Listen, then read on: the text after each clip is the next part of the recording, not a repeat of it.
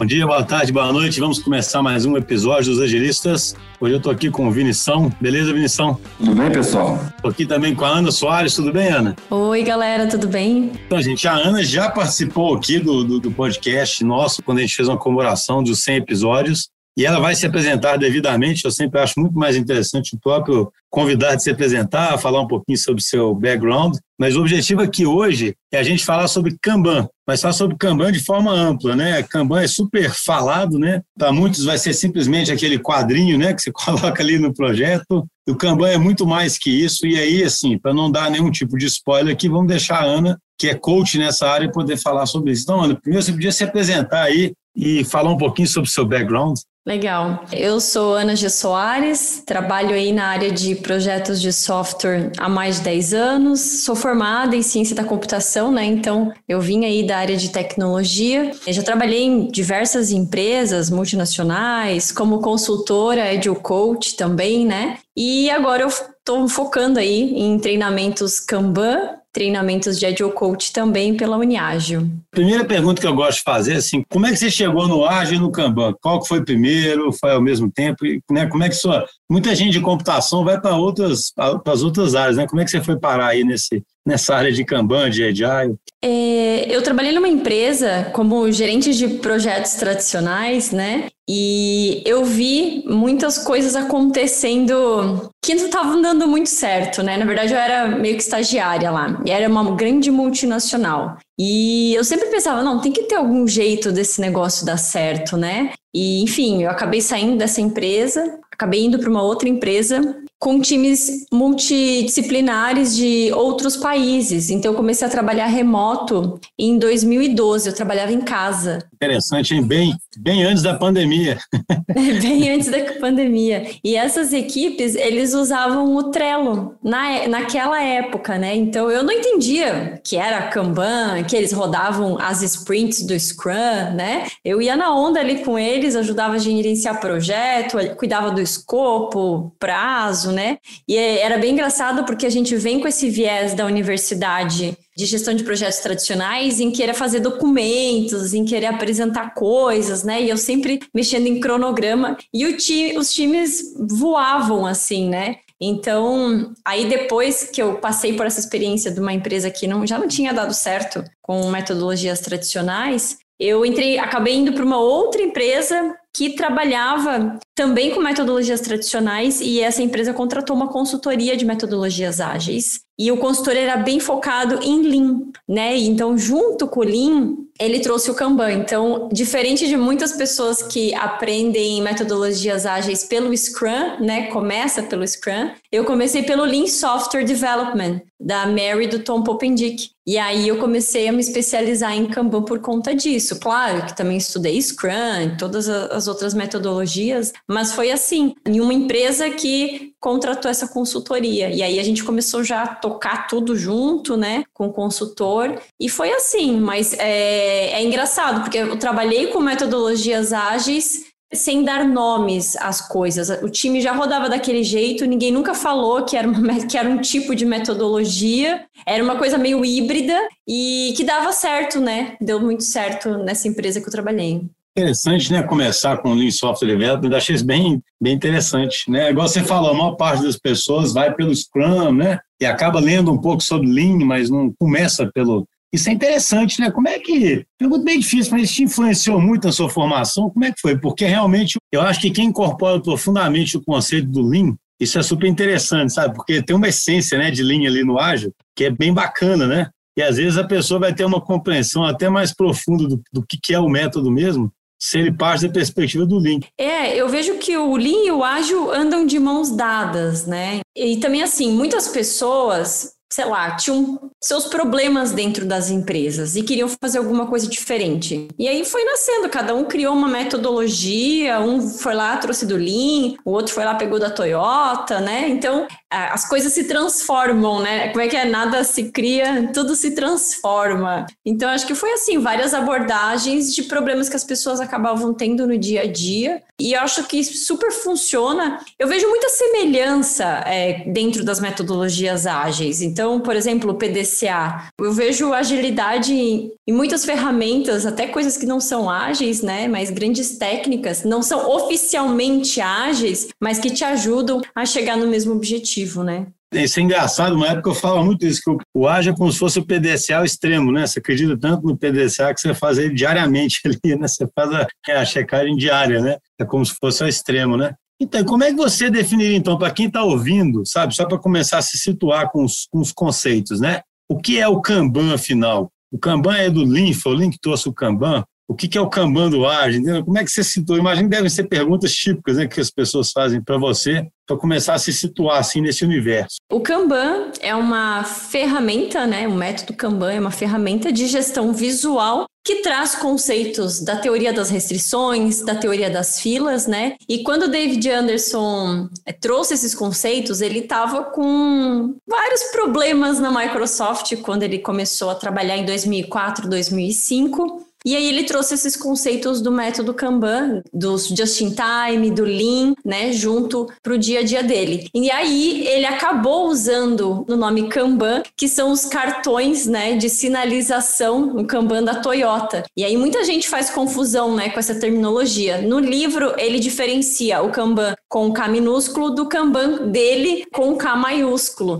Era um nome, ou era um outro nome, eu nem sei pronunciar, que ele tinha inventado, e aí era um nome bem pior. E ele, ah, então vou pegar esse nome aqui mesmo, e, e por coincidência também dá confusão, porque muita gente ouve Kanban, ah, isso aí é aquele negócio de controlar estoque do cartão vermelho, amarelo e verde, ah, eu já sei o que que é. E não é, né? O Kanban com K maiúsculo, é um quadro de gestão visual, onde você coloca todas as atividades de um time e você consegue gerenciar essas atividades, né, provendo essa gestão visual. Então, a gente consegue limitar o trabalho em progresso das pessoas, a gente consegue criar uma projeção estatística baseado na, na quantidade de demandas que são entregues. Então, tem uma série de métricas e práticas que a gente utiliza com o método Kanban. É uma, até uma curiosidade que eu tenho, assim, é, né, já que você tra já tra trabalha né, tem um podcast mais focado nisso, você teria recomendações de quando seria mais interessante, por exemplo, utilizar alguns formatos do ágil é, tipo o Scrum, por exemplo, e em,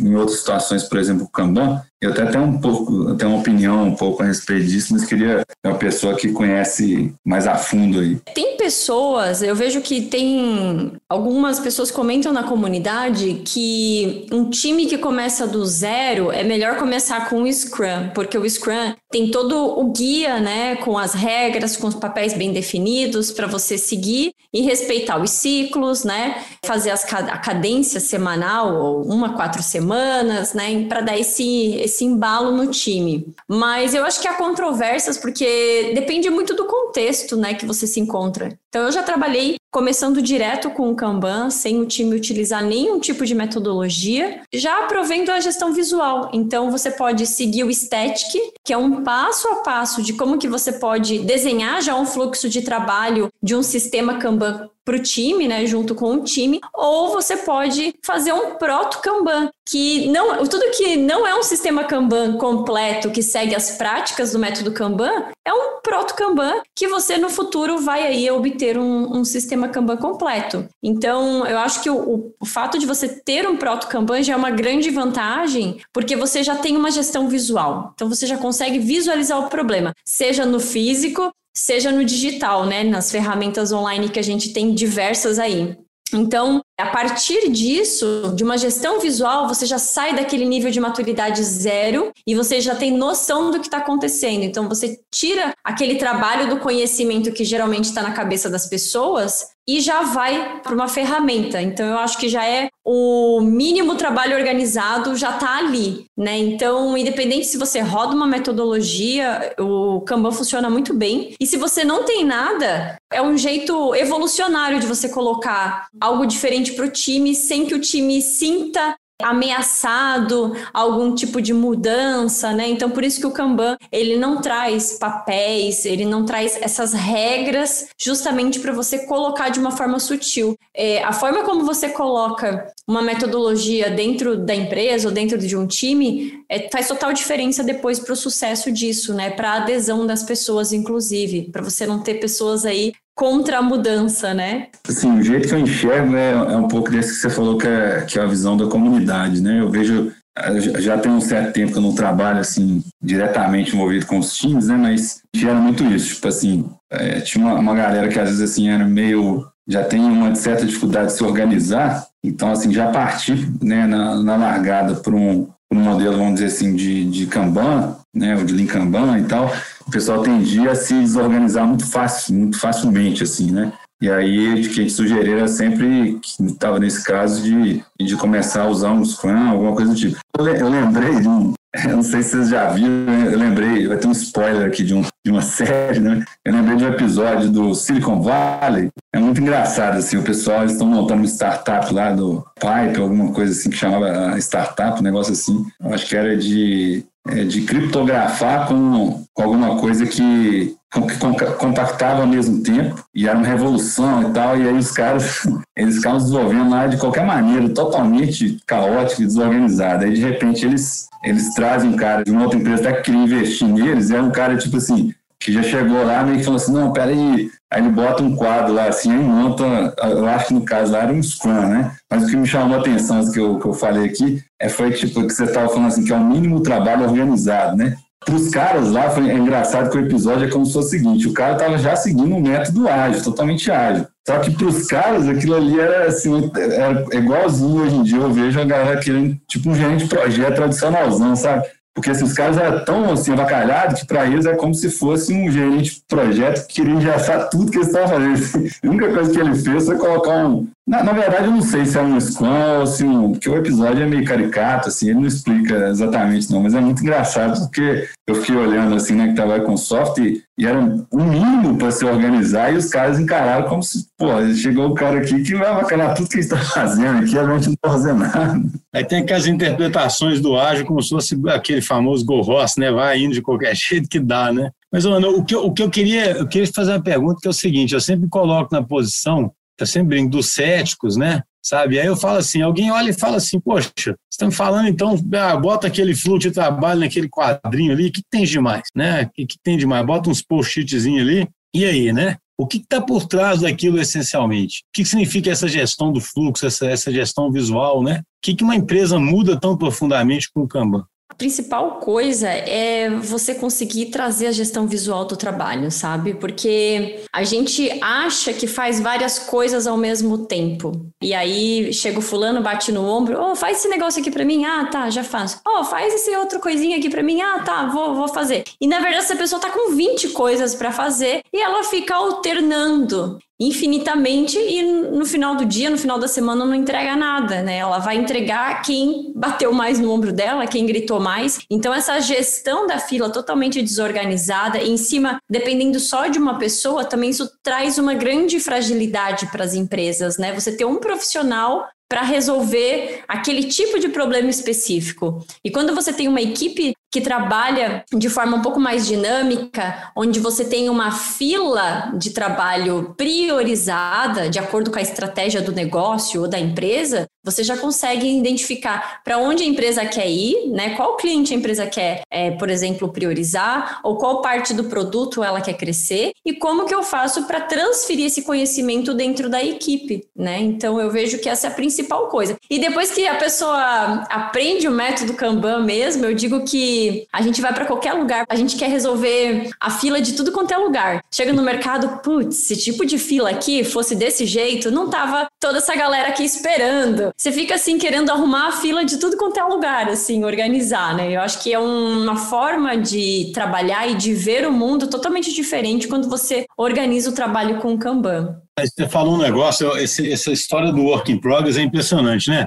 Uma vez eu estava num cliente e era engraçado demais, porque a liderança gerava tanto. Eu estava até na época fazendo tipo uma consultoria de Lean, sabe? Não vou dizer que era uma consultoria é, for, tão formal de Lean, mas era tipo uma consultoria de Lean. E aí era engraçado, porque eu me lembrei de você falando, porque a conclusão principal do trabalho era quase chegar para toda a liderança e falar o seguinte: olha, se vocês limitarem o work in progress, ou seja, pararem de causar tumulto né, as pessoas, o throughput vai aumentar absurdamente, sabe? E é impressionante, né? É um negócio do, eu falo, isso é doído para a liderança, que é como se fosse seguinte: o que vocês têm que fazer? Vocês têm que parar de dar serviço ali, deixar o, o negócio se organizar um pouco, né? Me fala um pouquinho sobre isso, assim, eu vejo que as pessoas, nós estamos em 2020, né, 2021, na verdade, ainda existe tanta dificuldade em deixar alguém focar, em achar que alguém vai ficar ocioso, em medir a produtividade ali local, sabe, e não olhar para o fluxo.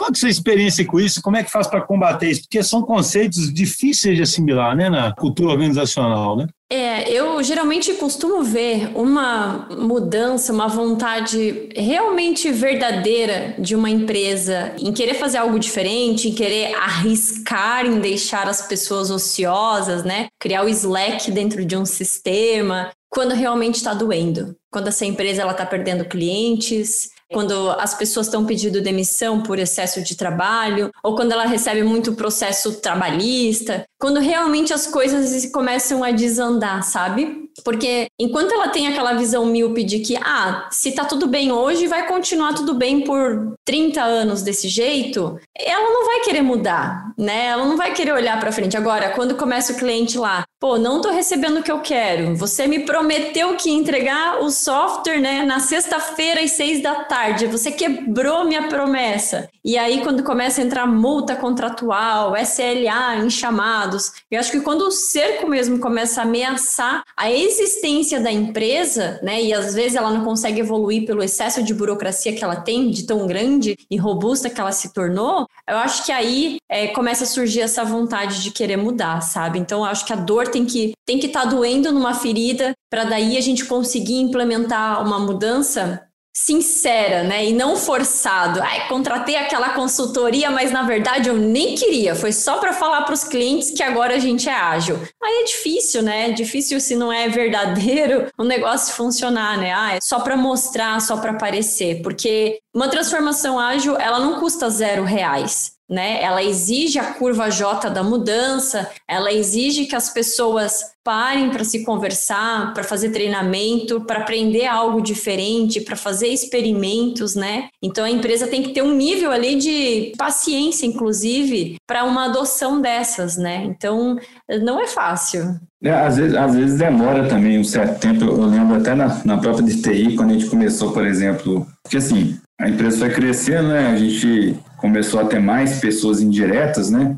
E essas pessoas, obviamente, elas começavam a se interessar, somente quando foi ficando maior, falando assim, pô, eu quero fazer igual os times lá, né? Eu quero usar algumas dessas ferramentas. Aí eu lembro uma vez que a gente começou a usar no RH, e aí eu, um dia eu cheguei lá a gente colocou um, quadro de Kanban para organizar algumas atividades. Passou uma semana, eu cheguei lá, tinha um tanto de post-it pequenininho. assim, né? É, é, o que o Suzy falou antes, né? Você entender por que, que você está querendo evitar o Open Progress, né? Só não, mas por que vocês trocaram? Falar, não, porque aí cabe muito mais, né? Até dentro dessa curiosidade. Essa é ótima, né, Não, essa é ótima, né? Assim, já que está limitando o Working Progress, vamos diminuir os post é, mas uma vez que eu vi um negócio que eu achei muito interessante. Eu nunca, eu nunca acabei tendo sei lá, disposição, pode falar que é coragem, mas mais disposição de fazer, mas eu achei muito interessante, né? Teve um cara que ele estava tão radical, esqueci qual livro que é, que era até um livro, nem era um livro assim, de metodologia, não, era um livro de software mesmo, o cara, a pessoa estava falando muito assim dos, é, de algumas ferramentas assim, de apoio para o desenvolvimento. Esse autor ele é tão enfático em relação a essa questão de, de estoque de software que tende a fazer o, o, o software ficar divergente e criar uma série de necessidades secundárias de merge, de você gerar defeitos porque você não faz um merge direito, umas coisas assim que ele falava assim, ó, a cada vez que é, né, que o, o, próprio código compilado lá começa a gerar, falar que tem um, um certo número de linhas ali que não foram mergeadas, eu coloco um tijolo no chão. Aí porque assim, porque aí quando você vai colocando um tijolo, ele vira um estoque visível, né? Tipo assim, mais ainda do que um Kanban, sabe? Você já viu algum experimento desse tipo assim, mais radical? O que a gente fez uma vez, é, tinha uma, uma, equipe que estava com uns 130 chamados abertos. E ela nunca conseguia baixar porque vinha interrupções de outras equipes. Então ela não atendia só esses chamados, ela ficava ajudando os times de desenvolvimento. E essa era uma equipe só de suporte. Aí a gente fez uma gestão visual desse Kanban e colocou 130 post-its na parede. Foi bem difícil, porque não era uma parede muito grande, ficou tudo meio atolado. E o pessoal, mas o que, que é isso? O que, que vocês estão colocando aqui? E todos os códigos da ferramenta. A gente ficou a tarde inteira entendendo qual eram as filas, qual era o estado. Só a gestão visual mesmo do problema. E aí, quando as pessoas viram os outros times, eles falaram, meu, como é que a gente pode ajudar vocês? Aí os próprios times ficaram com pena, né? Que o, time, na real, estava bem desmotivado. E aí a própria liderança resolveu fazer um final de semana, dois finais de semana, com todos os voluntários para ajudar ali, com bonificação, a baixar. E aí a gente chegou, baixou para 10. Tava um ano inteiro só esse negócio enrolando, os clientes gritando e ninguém fazia nada porque não via o problema. Gera um impacto visual muito grande, né? Por que, que você acha que tem essa, essa característica humana? Vamos filosofar um pouco, né? Assim, você tem que estar tá, o troço jogado na sua cara, né? A gente acostuma, né? Ou seja, enquanto 130 euros estão ali, né? Ou então, ou então enquanto aparece uma pilha de tijolo, né, cara? Parece que a gente vai se acostumando, né? Qual que é o, o que, que você acha que é da natureza humana que faz com que a gente tem que jogar na nossa cara a realidade ali o tempo todo para a gente fazer alguma coisa? Mas é isso igual dinheiro. A melhor gestão financeira é você jogar fora o cartão de crédito e débito e pegar, sacar todo o seu dinheiro e começar a dar os bolos de 100 reais, 200 agora, na, nas contas que você vai pagar, naquele tênis caro que a gente vai comprar. E aí você dói muito mais, né? A dor, meu Deus, tudo isso aqui eu tô. A gente não tem muita noção. E quando você vai com um problema que você fala do problema, ah, você tá falando 120, ah, 130 chamados. Ah, esse número, esse número eu tô ouvindo sei lá, um ano sobre isso. E aí, quando você mostra, olha, cada chamado disso aqui é a reclamação de um cliente. Essas cores aqui são os clientes dos contratos ameaçados. Essas daqui é da multa que está gerando tantos por cento de prejuízo por mês. Então você começa a tangibilizar e aí a pessoa sai um pouco, né, da começa a racionalizar mais, eu acho, né, quando você consegue visualizar esse o problema. Não consegue mais desviar da verdade, né, parece, da realidade. Eu achei interessante essa reflexão aí. Eu acharia que é um aspecto realmente evolutivo de, tipo assim, a gente não, não foi se desenvolvendo para ter tanta abstração igual tem hoje, né? Você só consegue enxergar coisas mais mais óbvias de ambiente, né? Então, quando começa a ter essas indireções mentais, assim, deve ser uma coisa que você começa. Uma certa interação com o mundo físico, né? Mas aí que eu pergunto. Aí eu não sei se eu sou das antigas, mas eu prefiro, eu, por exemplo, quando a gente tem uma. Um, um, tem situações que a gente quer resolver uma crise mais séria, aí bota as pessoas numa sala, né? E, e bota o troço é visual mesmo na parede, sabe? Isso aí parece que nada substitui a parede, sabe? Como é que você tem enxerga, enxergar essas ferramentas virtuais nesse caso, sabe? Eu prefiro o físico. Eu acho que deve estar sendo um grande desafio. Eu acho que até o número de profissionais aí, a procura por agilistas aumentou nas empresas justamente para ajudar a organizar esse trabalho online, né? Porque quando a gente, enfim, a época da revolução industrial, das fábricas, as máquinas lá, a gente conseguia enxergar o problema. Ah, parou a máquina, parou a produção. Hoje a gente encaixotou menos, né? E aí o financeiro é afetado. Com a era digital, que veio muito rápido, a gente entra numa empresa cheia de computador, pessoal testando ali smartphone e você não sabe o que, o que, que eles estão fazendo, qual é o tamanho do problema, o que, que eles têm para fazer. Então a gente não tem noção nenhuma. E principalmente muitas empresas de software, as equipes não têm acesso a, a dados financeiros da empresa para ver assim, nossa equipe será que está dando lucro ou será que está dando prejuízo? Né? Então é muito diferente de uma fábrica que a gente via. Então acho que a gestão visual ela ajuda muito nisso e agora no online está sendo um super desafio porque a gente tem que deixar visual um trabalho intelectual, né? O trabalho do conhecimento. Então é, é mais desafiador. Por um outro lado, quem domina bastante essas ferramentas, por exemplo, o Gira, eu vejo que evoluiu muito as ferramentas online, tanto o Zoom, tem uma série de coisas novas, novidades que entrou. O Gira também está sempre correndo atrás para ter todas as práticas do Kanban dentro da ferramenta. É, também tem ferramentas gratuitas, né, de software livre, como o Kanboard.org, que qualquer pessoa pode baixar de graça e instalar para conseguir se organizar. E a vantagem são as métricas, né? Então, se você tem tudo no digital, você consegue ter uma maior precisão do que está acontecendo. Então, diferente de um trabalho na parede, quando a gente fala de volume, uma equipe, gerenciar uma equipe com Kanban na parede é fácil, mas se você trabalha numa empresa que tem 40 equipes entregando um software que tem que ser naquela data, né, com data fixa, um software de entrar em produção sincronizado, é um desafio bem maior. E aí a ferramenta online vai te dar mais oportunidades para trabalhar e visualizar isso. Eu confesso para você que eu, eu, tenho ficado bem curioso em relação assim, o que né, eu acho que eu tenho até que pesquisar mais sobre o que tem sido mais efetivo, porque quando começou a pandemia, né, eu imaginei assim, eu já era bastante descrente assim em relação ao trabalho remoto, então assim, eu falo assim, ah, nós vamos continuar eternamente atuando de forma mais física, mais próxima. Só que e aí depois quando começou a pandemia, eu falei, ah, daqui a pouco isso acaba, né? Só que agora o que a gente está vendo aqui na DTI realmente não é uma coisa assim banal, do tipo assim, ah, o novo normal. Eu já estou realmente muito preocupado pensando assim, putz, nosso modelo de operação agora já é remoto, a gente já está contratando em vários estados, não, não dá para a gente falar assim, ah, não, depois isso vai acabar, entendeu? Eu tenho ficado assim, o que eu tenho achado talvez seja o mais promissor seria, tipo assim, pegar alguns softwares que o pessoal usa o tempo todo, tipo Teams, por exemplo, a gente tem uma plataforma interna tipo, que chama Round, né? E assim, em alguns momentos chave de interação, tipo assim, quando a pessoa começa o trabalho ou tá a gente tentar acoplar nessas ferramentas algum, algum que para simular um pouco o que seria o físico, né? Porque qualquer coisa que você deixa assim, ah, vai lá e consultar, não tem um efeito visual de ambiente. Talvez nada tenha mesmo, né? Mas eu, eu não vi ninguém lançando nada assim que, que para mim, tipo assim, se aproxime de uma coisa efetivamente boa para simular minimamente o ambiente. Às vezes eu fico bem interessado em ver coisas do tipo assim, alguém teve alguma inovação, alguma coisa que funciona de fato, de, de coisas quase que pregar do lado do computador, algum tipo de, de prática que, que seja simulada, assim, alguma empresa do tamanho assim, da DTI, ou pelo menos que tem um porte razoável. É, tinta eletrônica, Vinição, né? Você pinta a parede de sua casa e fica aparecendo um Kanban lá na parede. Assim.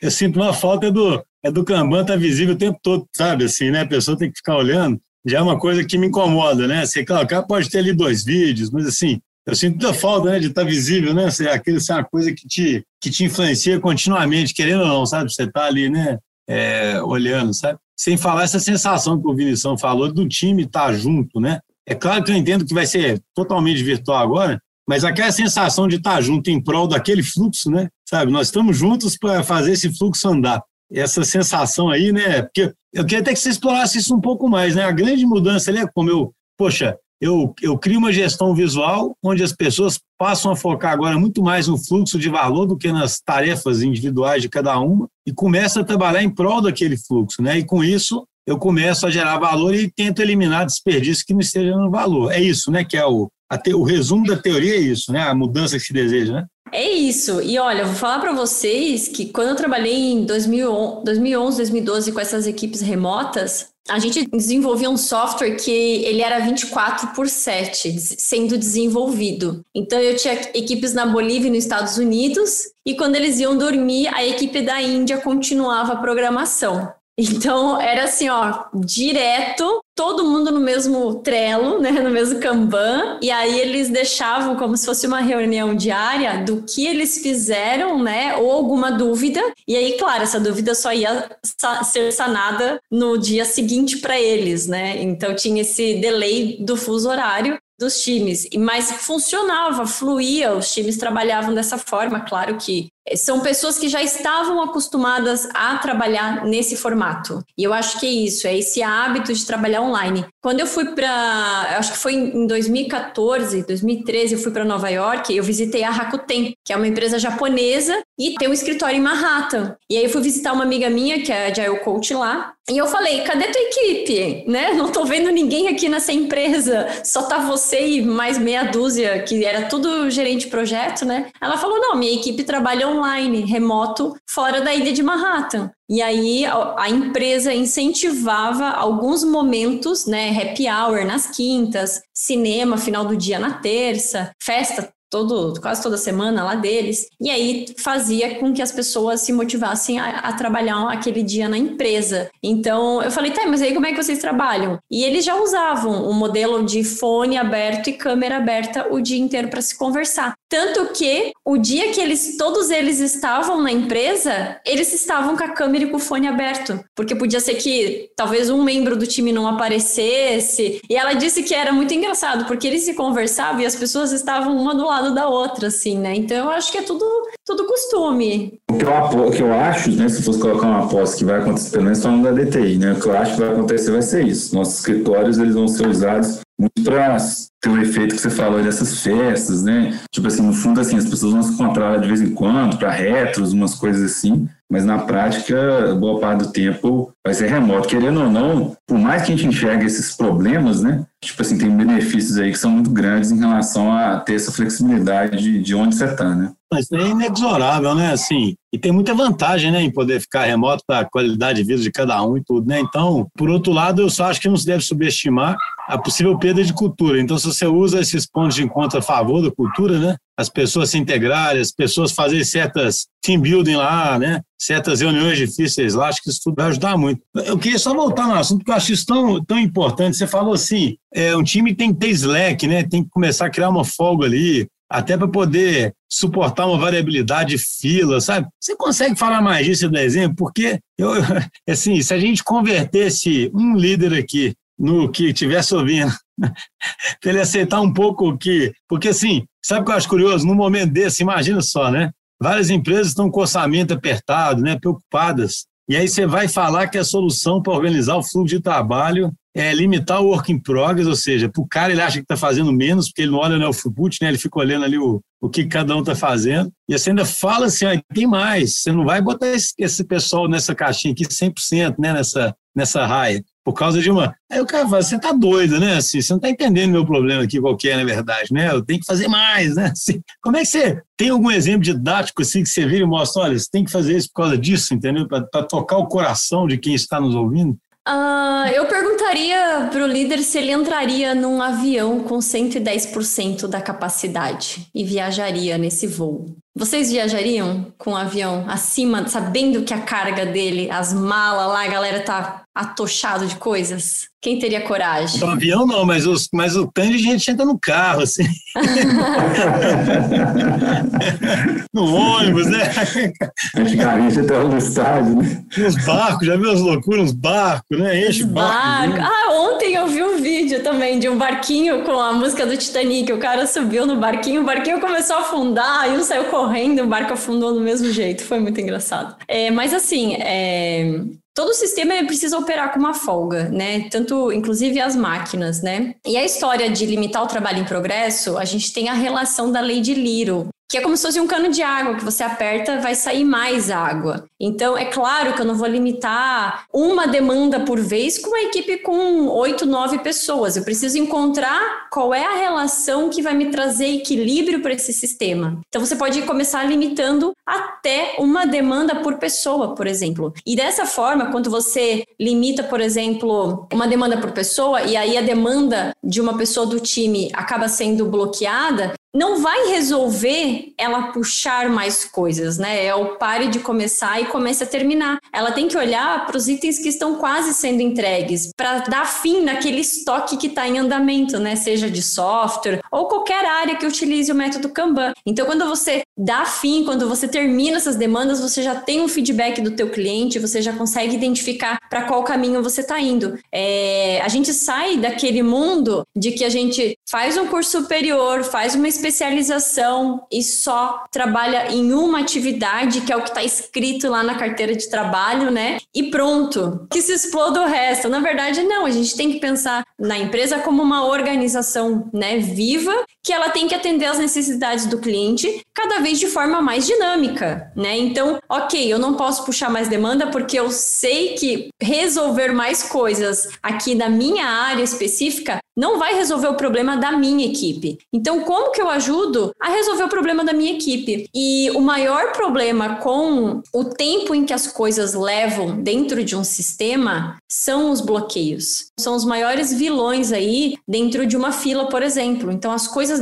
que demoram mais para serem entregues, às vezes não é um trabalho complexo, né? Até as unidades se anulam quanto a isso, mas geralmente é quando você tem um bloqueio e tem que tomar muito cuidado também. Às vezes a equipe equipe, ela tende a, ah, isso aqui ficou bloqueado, deixa aqui no canto, esse aqui ficou bloqueado, deixa aqui no canto, posso puxar outras coisas. E aí vai chegar uma hora que aquele cemitério de coisas congeladas ali, elas vão ter que ir para frente. E se não for para frente, por que que chegou até ali, né? Então, por que que já no início a gente já não fez então uma triagem, de repente no Kanban upstream, na parte de discovery, para ver se realmente isso era necessário. Muito cuidado com as demandas que estão em andamento, que são descartadas, por exemplo. Ah, congela esse projeto, para isso aqui. Isso realmente é muito mais preocupante, né? Tanto as demandas congeladas, demandas que ficam bloqueadas, do que essa preocupação de que todo mundo tem que estar tá 110% né, alocado. Primeiro, você corre um grande risco de perder o teu colaborador, porque ninguém quer trabalhar desse jeito. Depois de uma bola de neve, sempre vem outra bola de neve, né? Então é um problema atrás do outro. Não é, ah, faz só isso aqui, faz essa hora extra o final de semana inteiro que aí acabou.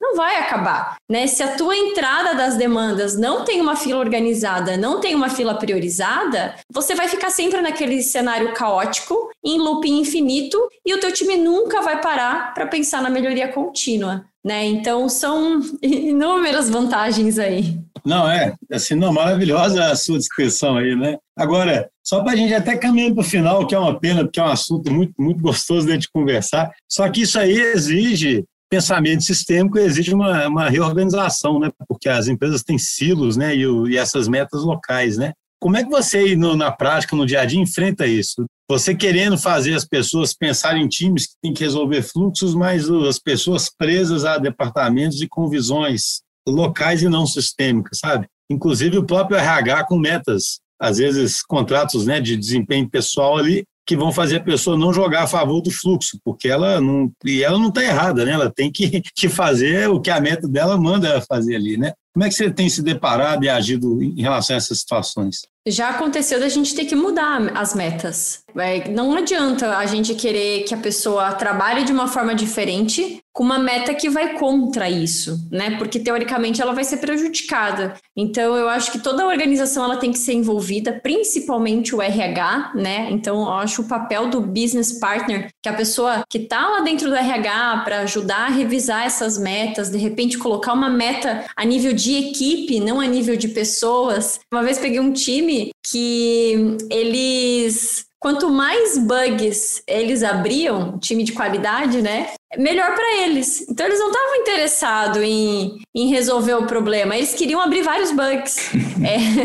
é. é, e aí a gente teve que fazer essa alteração realmente, porque é, é difícil. E assim, começar com o que a gente faz hoje. Então, começar com o que eles fazem agora, sem grandes ameaças ao, aos trabalhos das pessoas, né? Então, as pessoas elas têm o cargo delas, elas realmente ninguém vai para a empresa querer destruir tudo, né? Todo mundo tá ali com uma boa intenção, mas a gente tem que ir aos pouquinhos. Eu acho que a melhor mudança é essa forma evolucionária. Quanto a metas, esse tipo de meta tem que mudar. E eu acho que o que tem ajudado muito são as OKRs, sabe? Esse conceito de OKRs, e aí aplicando para os times. É um nome novo, né? Aí a empresa, ah, vamos usar as OKRs. Acho que dá para usar isso a favor também. É, você vai reorganizando o trabalho e gradativamente fazendo o pessoal trabalhar em prol do fluxo, né? E a liderança deixar isso acontecer também, né?